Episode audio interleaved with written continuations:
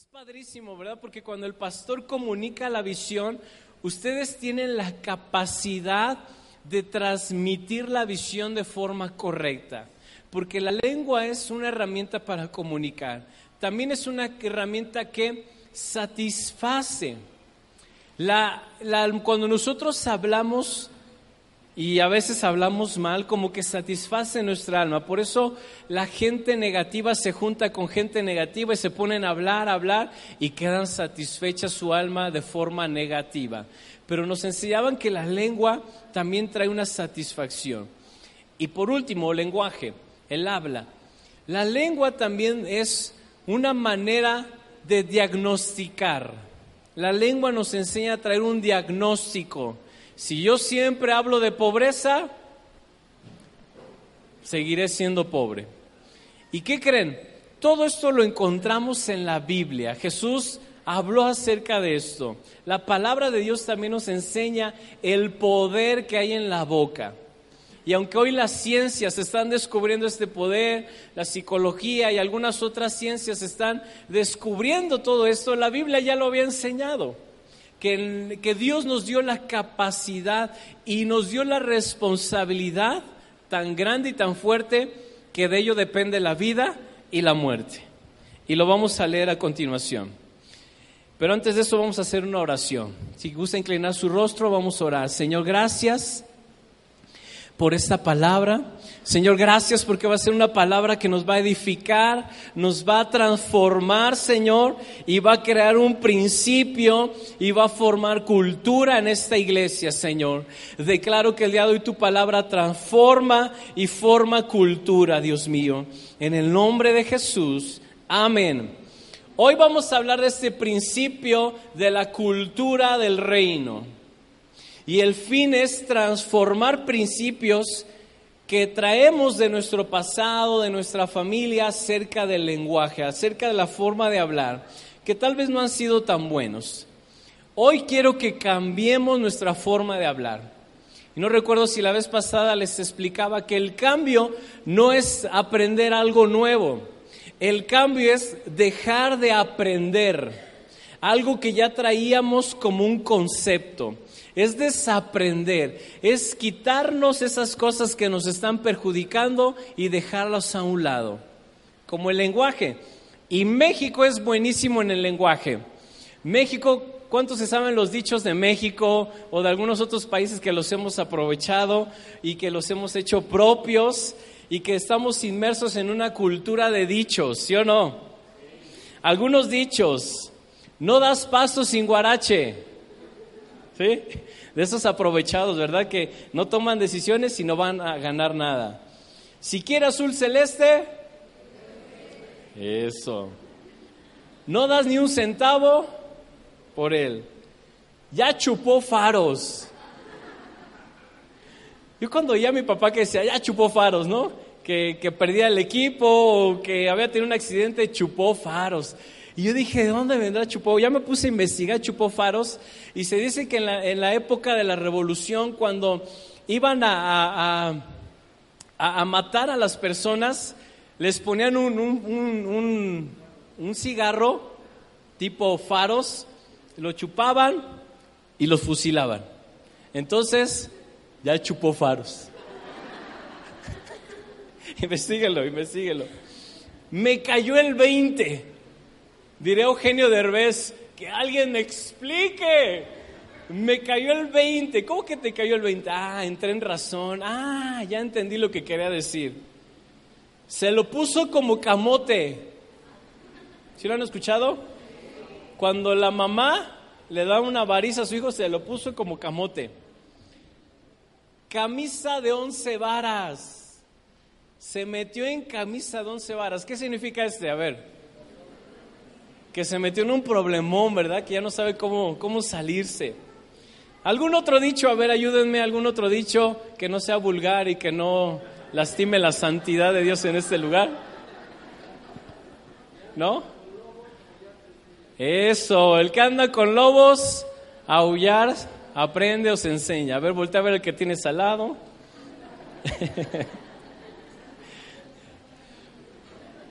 ¿O alguna vez has expresado algo que no quieres? Ah, tu boca ha, expresado algo que hiere, que lastima, porque esto es una realidad.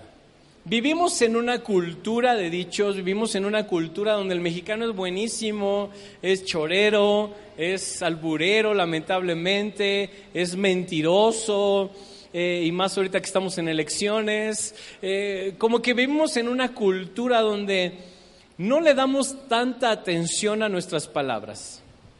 Y muchos hemos olvidado el poder de la palabra.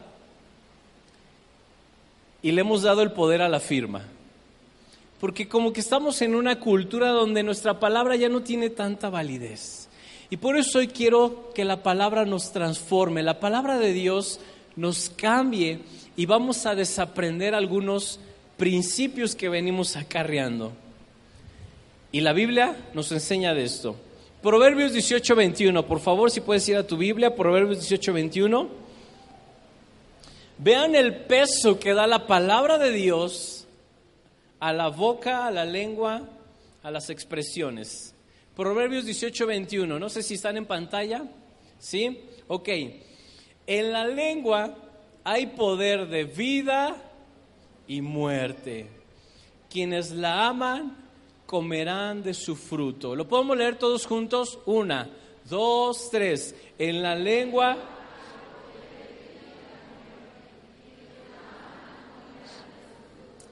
wow. Dios le da una autoridad, le da un respaldo a la palabra, a la lengua, a lo que hablamos, a lo que pronunciamos, de tal forma que de nuestra palabra, de nuestra boca, puede salir vida o muerte. Porque cuando tú y yo declaramos, estamos atando estamos profetizando, estamos declarando algo sobre una persona. Si a tu hijo constantemente le dices eres un burro igual que tu padre, ¿con qué mentalidad crece? Burro igual que su papá, dicen por acá al frente. Crece con una mentalidad de derrota. Muchos de nosotros o muchos mexicanos crecieron en una familia de órale, tú eres el hombrecito de la casa, los hombres no lloran y a trabajar y, un montón de palabras se declaraban sobre nosotros y así crecimos y repetimos el patrón sobre nuestros hijos, porque se formó en nosotros una mentalidad de acuerdo a lo que oíamos. ¿Cuántos escucharon el refrán? Se me quema el dinero en las manos. Gastalón y el hijo es Gastalón y el nieto es Gastalón y el bisnieto es Gastalón porque hubo una cultura que se pronunció con la boca que era somos unos Gastalones. Porque tenemos el poder de la vida y la muerte. Dile al que tienes al lado una cualidad, rápidamente, por favor.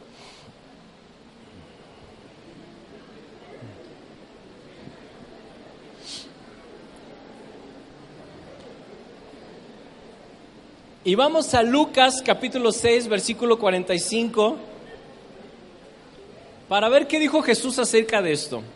Lucas 6, 45. Estamos ahí, lo tienen en pantallas. El que es bueno, de la bondad que atesora en el corazón, produce el bien. Pero el que es malo, de su maldad produce el mal. Porque de lo que abunda en el corazón, habla la boca. Reina Valera dice de la abundancia del corazón, habla la boca. ¿De qué hablas constantemente? ¿Cuáles son tus frases constantemente? Estamos en crisis, estoy harto de este gobierno, pura corrupción, la mafia. ¿De qué hablamos constantemente? Queja, pesadez, ¿De qué hablamos? Cosas negativas. ¿Cómo es nuestro lenguaje diario? Porque de la abundancia del corazón habla la boca. Si a una persona le encantan los carros, ¿de qué va a hablar? Toda la plática con él es, ¿verdad? ¿Tenemos algún aficionado futbolero aquí? ¿Quién es, quién es el más aficionado de BDF? Aramis. ¿A qué equipo le va Aramis? Ayer fui al Estadio Azteca y le dije, hermano, hubiera sido por amor a la América. Ya ni siquiera por amor a Dios, ¿verdad? Por amor, no, no. De la abundancia del corazón, habla la boca. ¿Cuáles son tus palabras? En casa, ¿cómo hablas? En el negocio, ¿cómo hablas? ¿Cómo está tu forma de hablar? Y te voy a poner algunos ejemplos muy claros y donde van a contrastar en la forma en la que hablamos. Primero, hablar mal, eh, perdón, Lucas, Lucas ya terminamos ya. Hablar mal contra hablar mejor o hablar lo mejor. Hablar mal contra la cultura del reino, hablar lo mejor. ¿Qué es más fácil, iglesia? ¿Qué es más fácil? Hablar cosas negativas, hablar las, los errores o resaltar los errores de los demás o resaltar lo mejor de las personas? Vamos a ser sinceros, ¿qué es más fácil? Hablar mal. A ver, rápidamente, dime o dile al que tienes al cinco cualidades de tu familia, cinco cualidades de tu familia, de tu esposa, de tus hijos, de tu casa, cinco cualidades. Dile al que tienes al lado, cinco cualidades honestos, fieles, puntuales, ordenados, amantes del Señor.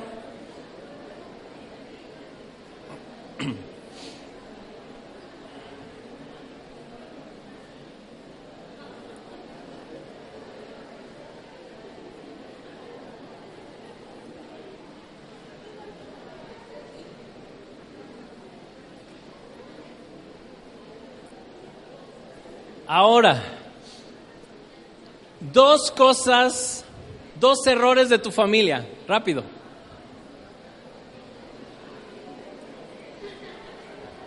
Dos cosas malas de la familia.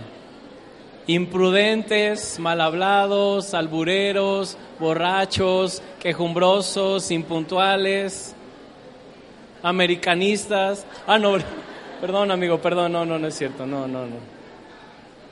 Por ser tu amigo, yo le voy al equipo que quieras. ok, regresamos. Parece ser que cuando nos hacen un test de cualidades nos cuesta un poco más de trabajo, tenemos que pensar, tenemos que traer a memoria cuáles son, cuáles son, cuáles son, cuáles son. A ver, mi viejo, qué buenas cualidades tendrá, dice la mujer. La panza salida, no, no sé, no es cualidad. Aunque luego ahí se pone su churrumais y... No, no es cualidad. Se la pasa viendo la tele, el fútbol, tampoco. Deja todo tirado, no, no como que cuesta un poquito más si uno hablar las cualidades de las personas. Y es mucho más sencillo resaltar los errores de nuestros seres queridos. Porque ¿cuándo fue la última vez que le agradeciste a tu esposa por haberte lavado, haber hecho el quehacer, haber lavado los trastes? Pero lo que sí puedes recordar es que llegaste y no había prendido el boiler, le reclamaste, no tenía la ropa tal vez lista. O llegó tarde a algún lugar. Y reprochamos. Porque es la pelea de dos culturas, de hablar mal y de hablar lo mejor. Nosotros como iglesia, como equipo de trabajo, estamos puliendo esta cultura y estamos luchando por formar esta cultura de hablar lo mejor. Que si vamos a un evento, nos hemos propuesto resaltar las cosas buenas del evento. Que si estamos en alguna reunión, resaltamos lo mejor de. Porque es sencillísimo decir, el de la batería se equivocó, como que el predicador no viene ungido. No sé para qué se ponen a recoger ofrendas, que no alcanzó con el pago del Congreso. Como que es más sencillo resaltar lo negativo. Pero si te formas una cultura de hablar bien y hablarlo mejor, te aseguro que tu lenguaje cambiará tu manera de pensar. Repito, te aseguro que si empiezas a hablar cosas positivas, cosas de bien, empiezas a exaltar que vives en un país próspero, en un país bendito, en un país lleno de emprendedores, de luchadores que salen adelante, de mujeres victoriosas, que aunque no tenga el marido en casa, ellas siempre salen adelante, de, de un país donde lo que siempre se da en nuestra tierra mexicana, tenemos los mejores climas, las mejores playas, tenemos de verdad lo mejor de lo mejor. ¿Ay, el pastor no se habrá equivocado de país? Sí, ese es nuestro México. Estamos en un país donde sí se puede, donde no tenemos que ir a otro lado a buscar el sueño. Lo tenemos aquí, somos un país tan próspero, con tanta bendición de Dios, de verdad. Pero ¿qué nos gusta resaltar? No, pastor, es que no conoce mi calle llena de delincuentes, llena de baches, no hay alumbrado, esos presidentes, y a todos le echamos la bolita. Porque les decía a los jóvenes, si no eres parte del problema, no puedes ser parte de la solución. Si no, si no ves lo mejor de tu calle o mejoras tu calle, no puedes ser la solución. Yo puedo hablar de San Pablo y decir, es un lugar sucio, la gente no barre, está tirada toda la basura, cuando pasa el burrito en media calle hace sus necesidades. ¿Y qué solucioné?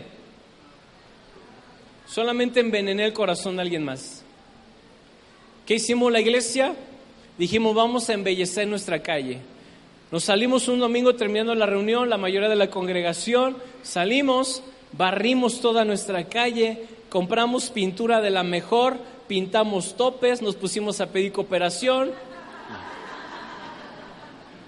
Aprovechando. Pintamos las banquetas, la franja de todas nuestras banquetas, toda la guarnición, los topes, limpiamos y de verdad cambió como no tienes idea. Deshiervamos, cortamos el pasto, salimos a podar pasto que no fuera nuestro jardín, dejamos nuestra calle como ninguna en San Pablo. Se puede, porque tiene la cultura del reino que es hablar bien. Y debe de haber esa cultura en este lugar.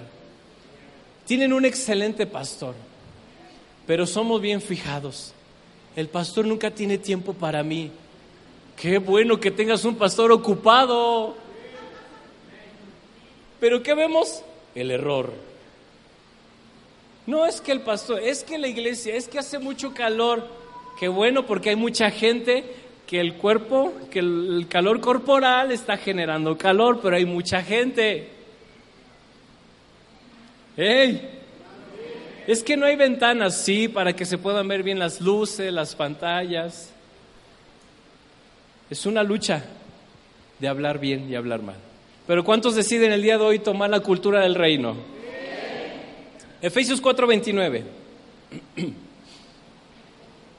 Efesios 4:29 dice así, eviten toda conversación obscena. Por el contrario, que sus palabras contribuyan a la necesaria edificación y sean de bendición para quienes escuchan. El cristiano debe de ser una persona que hable bien, que cuando alguien te escuche, sea bendecido por lo que hablas, que ahora que estamos en elecciones eh, podamos decir nuestro país va a cambiar, va a mejorar, y no por quien va a estar al frente, sino porque Dios ama a México y porque la iglesia cristiana está emergiendo y está siendo relevante a esta nación. Amén. Dile que tienes al lado una cualidad de México.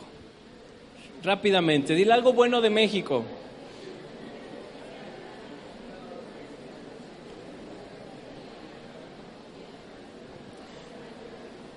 Segundo lugar, hablar con incertidumbre contra hablar con fe. Hablar con incertidumbre contra hablar con fe. Es muy sencillo afanarse. Estamos en la cultura del estrés. ¿Te acuerdas cuando en televisión salía Dalai? Así la señora toda estresada por los hijos y el marido llegó y ensució la casa y salía el peloncito, ¿verdad? Todo acelerino. Dalai. Y estamos en una cultura donde tú vas, te duele la panza y ¿qué te dice el doctor que tienes? Estrés. Tienes colitis causada por y vivimos en una cultura de incertidumbre, no sabemos qué va a pasar, no sabemos tratado de libre comercio, Donald Trump, estamos quién va a quedar como presidente y tenemos una incertidumbre bárbara, tremenda. Pero pregunta, tu dependencia, tu confianza en quién está, en el próximo presidente o en el presidente de Estados Unidos o en un tratado de libre comercio, o tu confianza está en que vas a hacer bien tu trabajo y de acuerdo a lo que dice la palabra, la bendición te alcanzará. Pues háblenlo. Porque aquí es bien sencillo. Dar gloria a Dios, amén, todo va a estar bien. Pero cuando ves tus ventas en el negocio, o cuando ya te subieron el acero, o cuando estabas a punto de construir y la varilla ya no vale 13 mil pesos la tonelada, ahora vale 20 mil pesos, de repente. O cuando llegas al carro y le dices 10 litros y ya no son los, los 160 pesos o, o 100 pesos de antes y ahora ya son 200 pesos aproximadamente. Donde manejas tipo de cambio en tu empresa y ya todo es diferente, ya te cuesta más. ¿Qué no ve la realidad, pastor? Sí, pero mi confianza está en Dios. Y Él no me va a dejar aunque todo esto cambie, yo estoy cimentado en la roca. No me estoy haciendo el loco y no estoy diciendo, no, no pasa nada. Sí, sí va a pasar, pero a mí no. Porque yo estoy en la roca, yo estoy en un fundamento firme, no estoy en un fundamento que cambia que es variable. No estoy en un fundamento como la arena, que de repente se me puede desaparecer todo. Estoy en un fundamento que se llama Jesucristo y es mi roca, es mi fortaleza, es mi escondedero, es mi estandarte, es mi bandera. Es Jesús. Y sí puede cambiar el dólar, claro que sí. Y sí puedo ver diferencias en mis ventas. Yo soy contador, entonces no te puedo hablar de, no va a pasar nada, todos tranquilos. No, sí pero estoy tomado del Señor. Y eso es lo que marca la diferencia entre un hombre de Dios, una cultura del reino y alguien que no tiene a Dios, que se la pasa hablando incertidumbre, incertidumbre, y qué va a pasar, manita, y no sé, y cómo le vamos a hacer, tampoco sé, y no vaya a ser que nos pase como Venezuela y aquellas cosas, siendo países muy diferentes, política muy diferente, estructura de gobierno muy diferente en todos los aspectos, pero la gente, todo el mundo estamos preocupados Hablando de incertidumbre, y no estoy hablando de ningún partido político, ¿ok? Lo que me refiero es que la gente quiere nutrir su incertidumbre. La gente nutre, por eso la lengua satisface. Porque nutre la incertidumbre. Y por eso la política a través del ataque es buenísima, porque nos encanta escuchar incertidumbre. Nutre pero la cultura del reino te dice, todo lo puedo en Cristo que te fortalece. La cultura del reino dice, esfuérzate y sé valiente. La cultura del reino te dice, yo estaré contigo todos los días de tu vida. La cultura del reino dice en Isaías 40, yo te tomo de mi mano. Esfuérzate. No estás solo, no temas ni desmayes porque yo soy tu Dios, siempre te ayudaré, siempre te sustentaré con la diestra de mi justicia. No temas. Porque la incertidumbre trae colitis, gastritis, hipertensión, te empieza a dar el tic en el ojo y después ya no es el ojo, ya la boca completa y después ya todo el cuerpo y te quedas paralizado porque no descansas en Dios. Porque nuestra lengua nos está perjudicando. Pero hoy vamos a declarar hablar con fe, diciendo sí se puede, porque Dios está con nosotros. Pero tienes que trabajar, ¿ok? Tienes que tener estrategias. Y con Dios lo vas a lograr. Romanos 4:17. Romanos 4:17. Así que Abraham creyó lo leemos todos juntos, así es que Abraham creyó en el Dios que da vida a los muertos. Y... ¡Wow! Esa es la cultura de Dios. que llama, escucha, que llama, que habla, que pronuncia las cosas que no son como si ya existiera. La cultura de hablar bien es tanto pasado, presente y futuro. La cultura, que en este caso estamos hablando de tener fe, de hablar las cosas que no son como si fueran, es presente, en tiempo presente. Que si tu hijo llega mal a casa, vas a declarar, eres un hombre de Dios.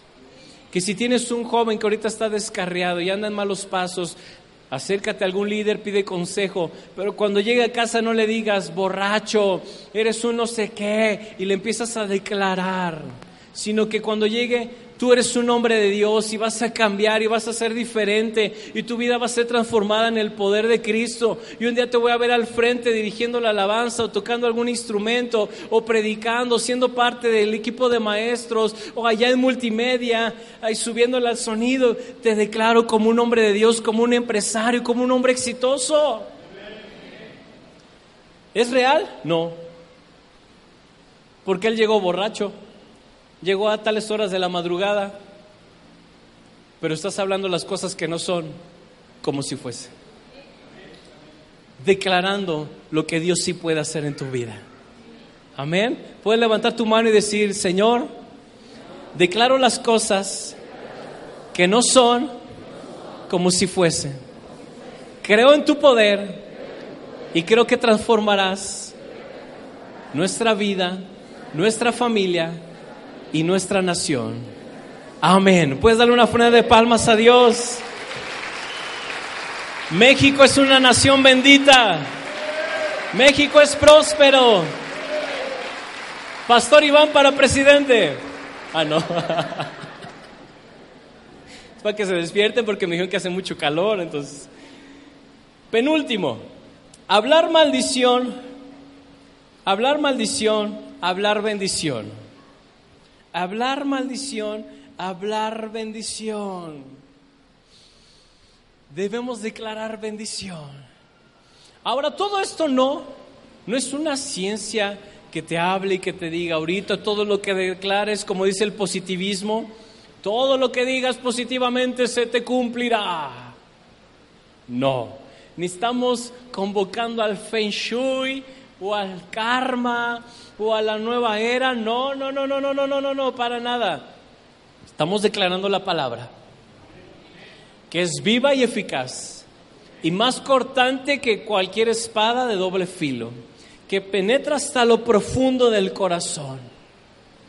Estamos hablando de la inspiración de la palabra de Dios. No te vayas a levantar joven, soltero de 40 años, te levantes hoy consigo mi novia, hoy consigo mi novia, porque el pastor Iván dijo que todo lo que habláramos nos vendrá. Hoy consigo mi novia, hoy consigo mi novia. Y se te atraviesa una medio extraña. O viceversa, ¿no? Hoy consigo mi viejo, hoy consigo mi viejo y... No, hoy consigo trabajo. No, no, no, es así. Es que te encomiendas a Dios oras a Dios, pero tu cultura de habla es diferente. Si soy claro, hablar maldición contra hablar bendición. Dice así Santiago 3.10. Santiago 3.10. De una misma boca sale bendición y maldición. Hermanos míos, esto no debe de ser así. ¿Puede acaso brotar de una misma fuente agua dulce y agua salada? ¿Puedes ir a un río donde corre agua dulce, tomar y de repente te supo salada? No. No puede ser así. Un manantial no puede producir dos tipos de agua. Se pueden combinar, sí, pero no se puede producir, no puede emanar. Iglesia, ¿qué estás hablando? ¿Estás hablando pesimismo o esperanza? ¿Estás hablando maldición o bendición? ¿Qué declaras en tu hogar? Porque algunos llegamos a su casa y pásela mi pobre. Ah, entonces tú eres un pobretón y tu casa es una pobre casa. Porque nos queremos que humildes. No es que es por humildad, no, es por cultura. Porque tu papá te enseñó a hablar así. porque eso lo aprendiste, pero no fuiste diseñado a ser un pobre, fuiste diseñado a ser un hombre próspero. Fuiste diseñado a ser un hombre emprendedor. Fuiste diseñado por Dios conforme a su imagen y semejanza. ¿Crees que Dios le dijo a Adán, bienvenido a tu pobre paraíso? Pásale, Adán. Y te traigo a tu pobre mujer. No. Dice la Biblia que todo lo hizo perfecto y bueno, de tal manera que cuando Dios vio, oh, está precioso, pero falta una cosa, tu ayuda idónea, para ser 100% perfecto. Entonces, ¿cómo tienes que hablar? Pase a mi casa solamente, no, no también pase a mi lujosísima casa llena de mármol y te van a secuestrar, ¿verdad? No, pásela a mi casa y ya. Es que es cultura. ¿Sí me explico? Adelante, le invito. Ya no digamos, donde comen dos, comen tres. Ya no digamos, pues le echamos más agüita a los frijoles para que alcance. ¡Ey! Tú tienes un Dios que multiplica en abundancia. Tienes un Dios que prospera, un Dios bendecido, un Dios que te quiere sanar, un Dios que quiere bendecir tu economía si haces bien las cosas. O sea, de verdad tienes un Dios bueno. ¿De dónde sacamos tanta cosa que va en contra de la cultura del reino? Habla bendición, no maldición. Siguiente, habla esperanza contra pesimismo. Pesimismo. Yo recuerdo que en la iglesia teníamos un joven que íbamos a hacer un evento y nos decía, no, no creo que salga bien. No, no nos va a alcanzar. Va a llover. Y todo el tiempo así estábamos en una junta y íbamos a platicar algo y, no, yo creo que se van a levantar los de San Pablo y no nos van a dejar construir. va a ser mucho sol y siempre pesimismo, así así como que, ay, lo voy a mandar con el pastor Dukvik para que lo cambie. no, no es cierto, pastor. Hablamos con Él y declaramos, tenemos que hablar con esperanza. Debemos hablar con esperanza. Con fe, hablar las cosas presentes, pero lo que viene en el futuro, con esperanza. Porque la definición de fe nos lleva a una convicción, pero también nos lleva a una convicción presente y a una convicción de futuro.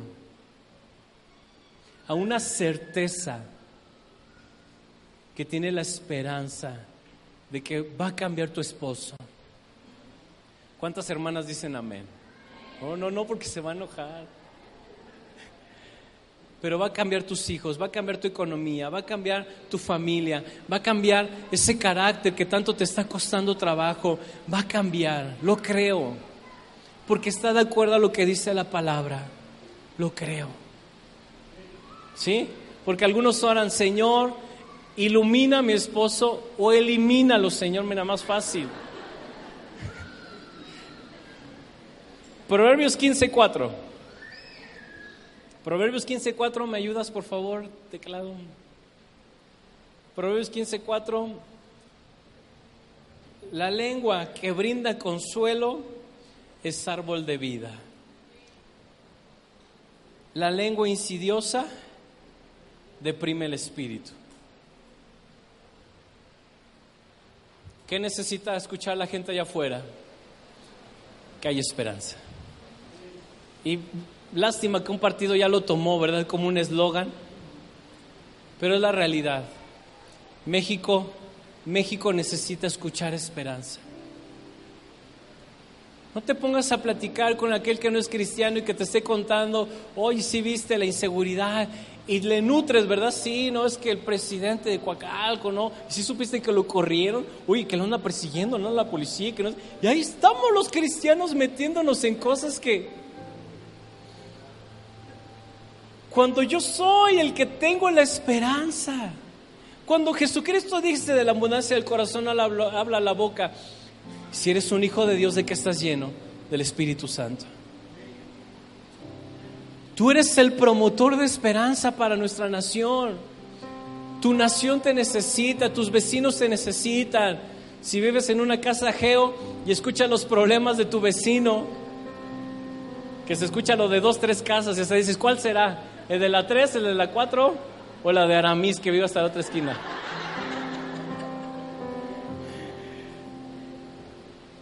Tú debes de ser vecino, ¿cómo está? Todo va a salir bien, vecino. Yo a todo negocio que me paro le digo, todo se le va a vender, señora. Usted va a acabar. Y se voltean y se quedan así como que, ¿qué onda, no? No estás acostumbrado a que alguien te diga cosas positivas o cosas buenas o que declaren éxito.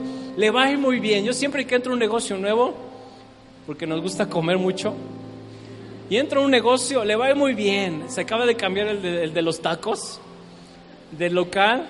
Ya fui a la inauguración, le digo, señor Chas, le va a ir muy bien y Dios lo va a bendecir mucho y siempre va a vender y siempre se le va a acabar y este lugar va a ser prosperado por Dios. Y el Señor se me queda así con la lagrimita de cocodrilo. Porque no te esperas eso cuando estás iniciando un negocio. ¿Qué te dicen? ¿Cómo se te ocurre en tiempo de crisis? Y luego pones ese negocio, que aquí no se vende nada de eso. ¿Cómo crees? Pero llega el Hijo de Dios, un cristiano con la cultura del reino, pastor, todo va a salir bien. Vas con el empresario, todo va a salir bien. Y aunque sean empresarios, pero necesitan una palabra, tal vez para su casa, su familia, sus hijos. Y hoy Dios te dice, todo va a salir bien, hijo. Hija, todo va a salir bien. Confía en Dios. Amén. Qué lindo es cuando la lengua, la lengua brinda consuelo. Es un árbol de vida. Es como la manzana que está jugosa, la muerde y dice, ah, qué rico. Pero el que habla cosas ocultas o engaño, deprime. Siguiente, imprudente, prudente. Prudente o imprudente. Sueltas palabras que hieren, hablas de más, ¿Te comprometes sin antes pensar? Imprudente. Jesucristo lo dijo, el hombre imprudente edifica su vida sobre la arena. O sea que ya, ya vamos a hacerlo, es imprudente. El prudente piensa y habla después. Lo dice así Proverbios 6.2. Si te has comprometido verbalmente, enredándote con tus propias palabras, entonces has caído en manos de tu prójimo si quieres librarte, hijo mío, este es el camino. Ve corriendo, sé humilde, humíllate ante Él y procura deshacer tu compromiso.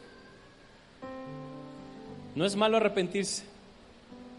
Si te comprometiste con alguien y no lo has cumplido, discúlpame, no lo he podido. Si tienes la capacidad para hacerlo, te comprometes, pones fecha y lo haces. Si no, mejor arrepiéntete. Discúlpame, no voy a poder, discúlpame de verdad. Prefiero quedar mal en este momento que mi testimonio al no cumplir quede mal. Y ahora sí, por último, hablar en contra, orar a favor. Resumo todo en hablar en contra, orar a favor.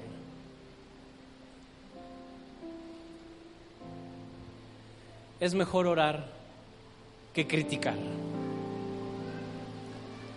La crítica solamente nutre tu carne, pero no ayuda en nada.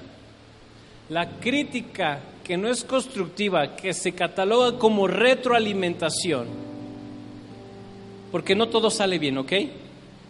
Hay cosas que nos salen mal y que nos sentamos con el equipo de trabajo y hacemos retroalimentación, pero para eso es retroalimentación.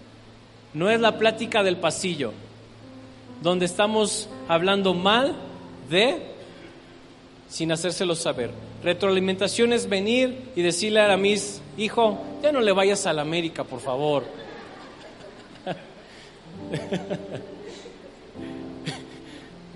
Eso es retroalimentación. Ya llevo tres, ok. Eso es retroalimentación. Pero no que, ay, se Aramis, ¿cómo le va a la América? Y estamos acá hablando. ¿Sí me explico? Estoy hablando de alguna cosa insignificante. Pero la cultura mala es así. No confronta las cosas. Prefieres hablar detrás de. No confrontamos porque nos cuesta mucho trabajo, ¿sí o no? Decirle las cosas a las personas y más escucharlas. Más escuchar que, que nos digan en qué nos equivocamos. Gracias a Dios que tenemos a la esposa y ella es buena para eso. Pero de ahí en fuera escuchar a alguien más que te diga de tus errores, pero es parte de la cultura. Retroalimentación.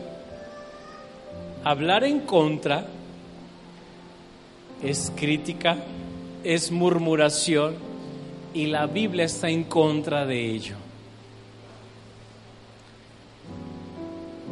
Un hombre llamado Moisés. El pueblo se levantó y empezó a murmurar contra él. Yo, yo como pastor hubiera dicho, sí, échatelos a todos, Señor, ya, acaba con ellos. Pero Moisés con un corazón tierno, manso, dice la Biblia que no ha, no ha existido un hombre tan manso como Moisés. ¿Sabes qué hizo? Oró. Perdónalo, Señor. Perdona sus pecados, perdona lo que hablaron. Señor, ¿qué van a decir las otras naciones? ¿Que los sacaste para morir en el desierto? Señor, perdónalos. ¿Qué hubiera sido más fácil que Moisés dijera, sí, por bola de quejumbrosos, murmuradores, llévatelo, Señor, que caiga fuego del cielo? Estableció la cultura del reino. Perdónalos. Jesús en la cruz estableció la cultura del reino en la forma de hablar. Perdónalos porque no saben lo que hacen. Cultura del reino. Cultura de hablar bien. No te le pongas al tú por tú. Ora por él. Ora por ella. Ora por tu nación. Tu nación te necesita, iglesia. Restauración BDF. Tu nación te necesita. San Lorenzo te necesita, Coacalco te necesita, necesita una iglesia intercesora. Hoy más que nunca en nuestro país se tiene que doblar rodillas y clamar y pedir, Señor, ten misericordia. Necesita vallado, necesita cerrar filas y hacer vallado y que no haya formas donde se vaya la bendición, orificios donde se puede ir la, la oración, la bendición. Necesitamos unirnos hoy más que nunca. Necesitamos una iglesia unida. Una iglesia que habla bien, una iglesia que habla conforme al reino, que habla con esperanza, que habla con fe, que habla con bendición, que habla las cosas que no son como si fueran, que habla y declara lo que Dios sí puede hacer. ¿Y dónde lo vamos a lograr? En la oración. Necesitamos iglesias intercesoras. México clama por iglesias intercesoras. México está gimiendo, necesita intercesores, no criticones, no jueces. No necesita eso. Necesita una iglesia local que sea la esperanza del mundo. ¿Cómo, pastor? Clamando. Clamando, clamando, porque dice la Biblia, clama a mí, yo te responderé. Delincuencia, sí, muchísima. ¿Y qué estamos haciendo? Quejarnos, incertidumbre, desconfianza. Ya le echaste otra chapa a, la, tu casa, ya compraste un perro de ataque. ¿Y las rodillas para qué son, querido? ¿De qué nos sirve?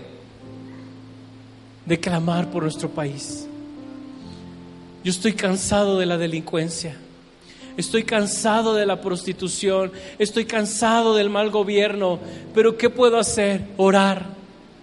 ¿Qué puedo hacer? Hacer bien mi trabajo, ayudar a mi sociedad, ser diferente, ser ese pequeño granito de arena que produce un cambio, pero lo que más puedo lograr en lo espiritual y en lo natural es orar, clamar, pedir por un México diferente, pedir que Dios tenga misericordia, que perdone nuestros pecados, porque si nos humillamos y confesamos nuestros pecados, querido, Él es fiel y justo para perdonarlos.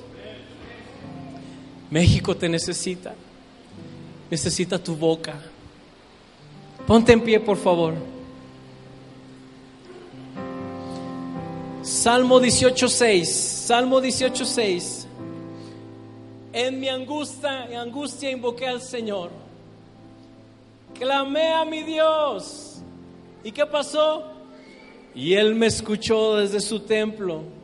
Mi clamor llegó a sus oídos. Dios te escucha. el deísmo. La doctrina o herejía del deísmo dice, Dios creó al mundo y se apartó de él. No. No necesitamos inventar teorías y cosas raras para decir que Dios está cerca de nosotros. Se hizo hombre, caminó entre nosotros, murió en una cruz. ¿Qué más cerca lo quieres? Habita en tu corazón.